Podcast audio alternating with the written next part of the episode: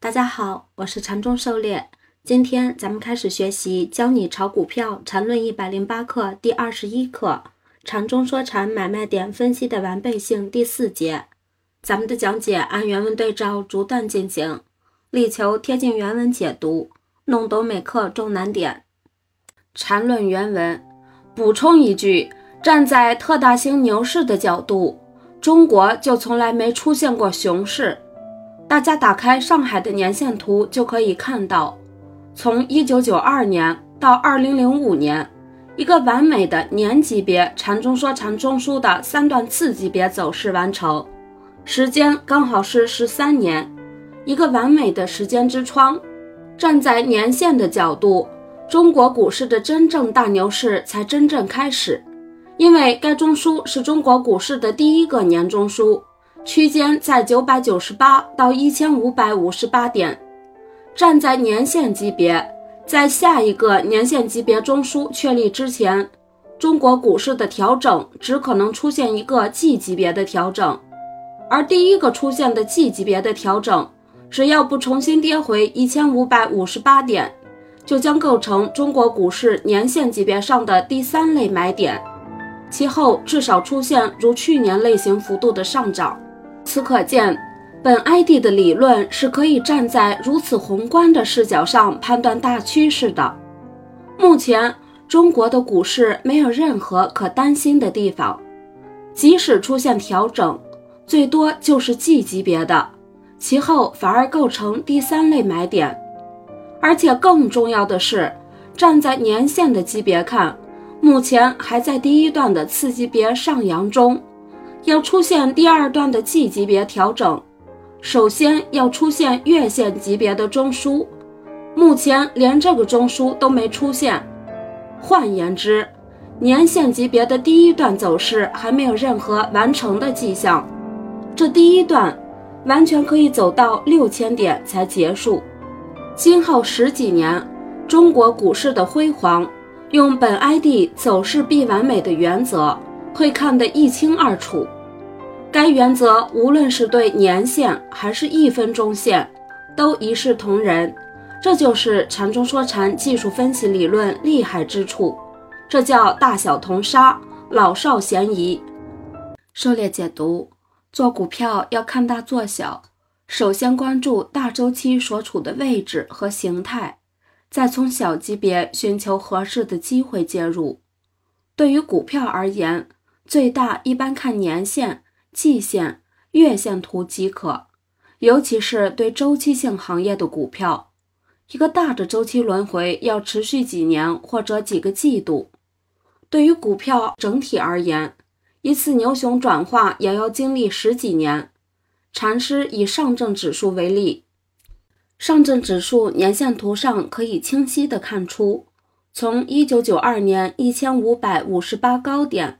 到二零零五年的九百九十八低点期间，在年线图上形成了一个奔走中枢，经历十三年之久。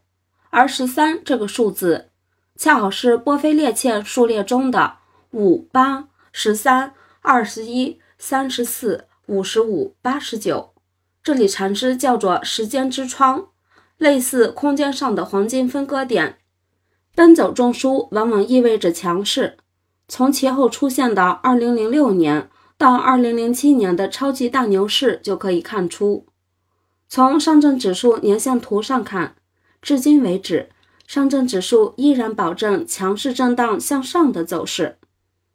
本文发表于2007年1月9日，上证指数刚刚2700点，而十个月后牛市高点为6124点。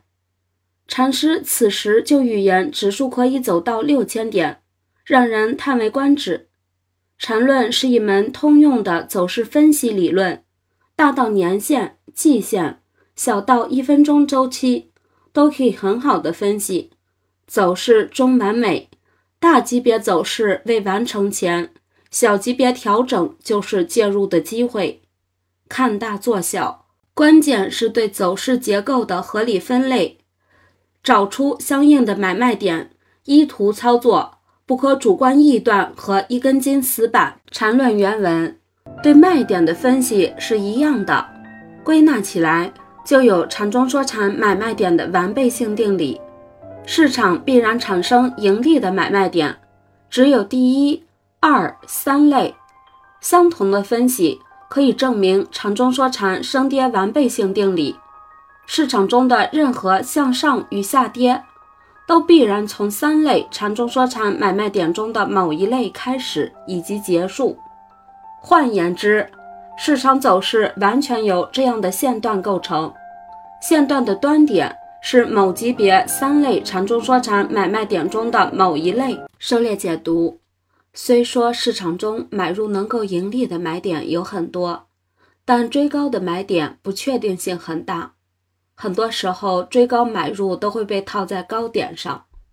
而禅师给出的这三类买卖点，都是次级别回调背驰后形成的，加上三类买卖点的结构加持。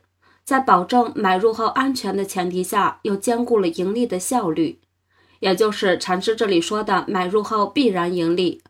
只要级别不是太小，买入后即便没有新高，也可以安全退出。禅师这里说的线段，其实是走势中高低点的一段，和后面讲解的缠论分比分段中的线段不是一回事，需要区分理解。所以这里的升跌完备性定理。换一种说法就是，任何一段走势高低点的形成，都是由某级别三类禅中说禅买卖点中的某一类构成的。禅论原文思考题：任何一个线段，其端点必然是一买点及一卖点，请完全列出各类买卖点之间可能的组合。如果一线段的端点是同级别的买卖点。有什么组合是绝对不可能出现的？涉猎解读禅师这里说的线段，其实是走势中高低点的一段，和后面讲解的缠论分比分段中的线段不是一回事儿，需要区分理解。上面升跌定理可以知道，一走势两端必然是一买点和一卖点，而任何买卖点都可以转化为其次级别的第一类买卖点，同时。第一类买点后可以对应同级别的一卖或者二卖，二卖高于一卖的情况，同时也可以对应大级别的第三类卖点。同样，第二、三类买点后的对应也是如此。反之，卖点的对应亦然。但是在同级别买卖点中，第三类买卖点是不可能同时出现在走势两段的，因为。通常走势的高点由卖点形成，走势的低点处为买点，而同级别走势中第三类买点位于中枢之上，第三类卖点位于中枢之下，因此不可能同时出现在两端。